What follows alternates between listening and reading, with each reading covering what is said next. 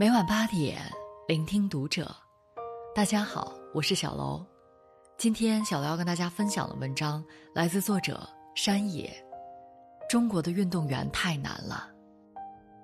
关注读者新媒体，一起成为更好的读者。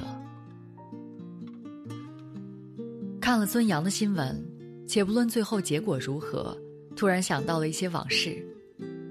关于中国运动员在国际比赛什么待遇，跟大家简单聊聊。公平是个好东西，希望他有。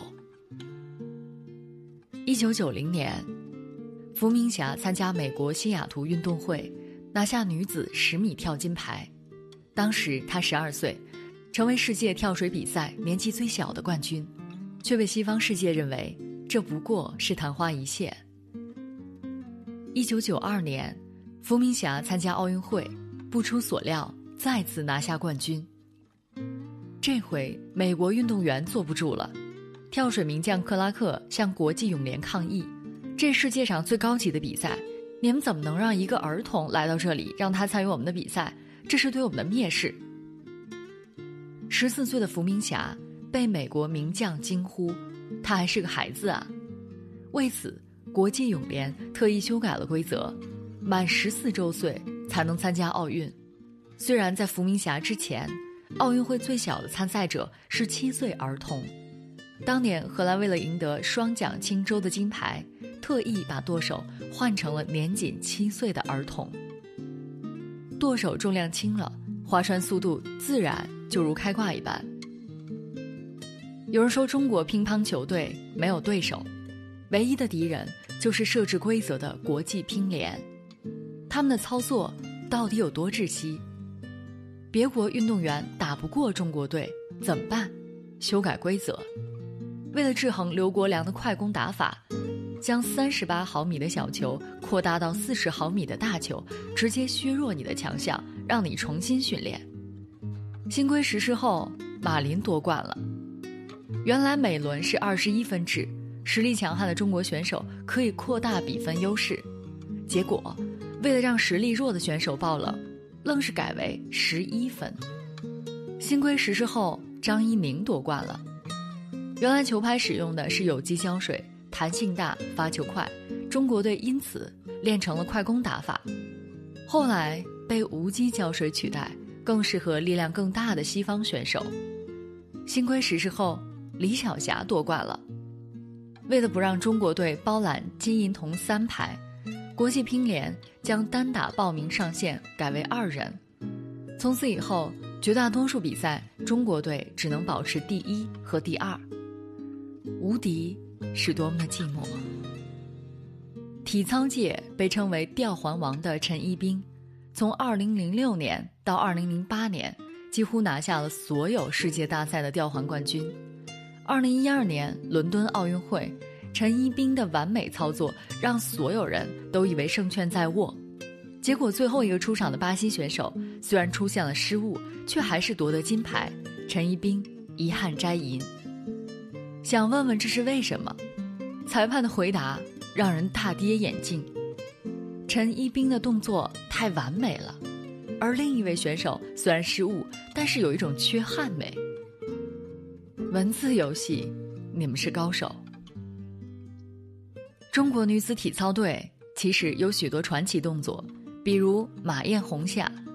一九八一年世锦赛，她把一百八十度的空翻转体练成了三百六十度，结果一九八四年的奥运会，国际体操联合会愣是把高低杠之间的距离给改了，这一颇具美感和力度的动作直接被禁。还有莫式空翻，据了解。空翻状态下的莫慧兰可以在无法看清杠的情况下实现反手盲抓，动作毫不拖泥带水，当场碾压对手。结果国际体联为此修改了规则，禁了莫式空翻，如果再用，则会扣高分。再比如奎圆圆的平衡木炫目，凭借实力完美演绎了后直转体三百六十度动作。结果裁判蓄意压分，让他遗憾拿到铜牌。对于运动员来说，整个职业生涯能参加几次奥运会？虽然最后裁判道歉了，但金牌并未归还，奎远远只能抱憾接受。最讽刺的是刘璇单臂大回环，无论是技术还是艺术感都达到了新的高度。动作一结束，全场掌声雷动，大家都以为他就是稳稳的冠军。结果，你猜怎么着？国际体操联合会以这个动作不适合女生为由，拒绝给该动作加分。你们不是最倡导男女平等吗？不知道你是否听说过穆祥雄这个名字？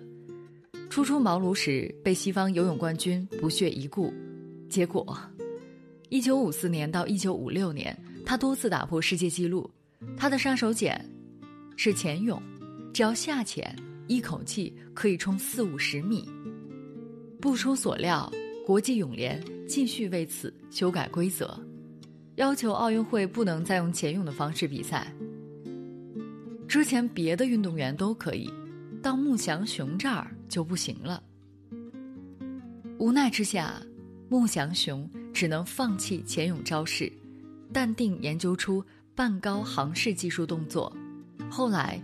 又破了三次世界纪录，持续低调，深藏功与名。里约奥运会女子四乘一百接力，中国队在预赛位列第八，闯入决赛。时隔十六年，再次回归决赛席位，一切来之不易。可在预赛中，因为没有接住棒而淘汰的美国队不乐意了，无理取闹，要求裁判重新比赛。于是出现了最荒唐的一幕，裁判竟然同意了，而且赛场上只有美国队单独重跑。这意味着他们在没有任何竞争压力和干扰因素，凭借花式操作，愣是挤掉了中国队。中国队两次向裁判申诉，结果均被驳回。有人说，里约奥运美国的金牌数不是已经第一了吗？否则的话。整届奥运会都要为你重新开。同样是里约的男子拳击比赛，中国选手吕斌全程处于上风，凭借实力让对手无力回击，甚至一度将对手打到读秒。裁判宣布结果前，大家都已准备好庆祝，不料想，裁判却高高的举起了对手的手。没办法，击垮了对手，却打不败裁判。明目张胆的黑财偷走了吕斌的奥运梦。二零一六年九月十三日，俄罗斯黑客组织“魔幻熊”曝光了世界反兴奋剂机构的数据库，揭露了美国体操金牌得主西蒙拜尔使用违禁药物的丑闻。据了解，西蒙拜尔斯使用了中枢兴奋剂利他林，并且得到了相关组织的豁免。后来他承认自己服药。是用于治疗多动症。丑闻被曝光后，世界哗然。可他并未被禁赛，还是该训练训练，并在里约奥运会摘得金牌。药物的作用有多明显？对比一下他和其他国家队员的身材就知道了。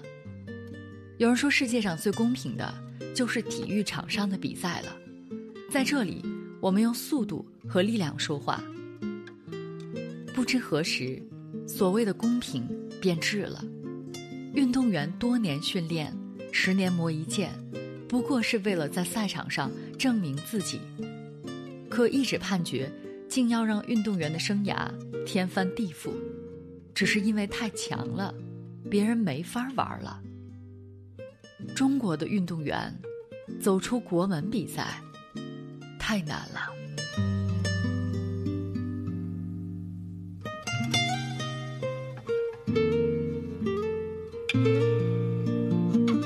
本期节目到这里就要结束了，感谢大家的收听，我们下期再会。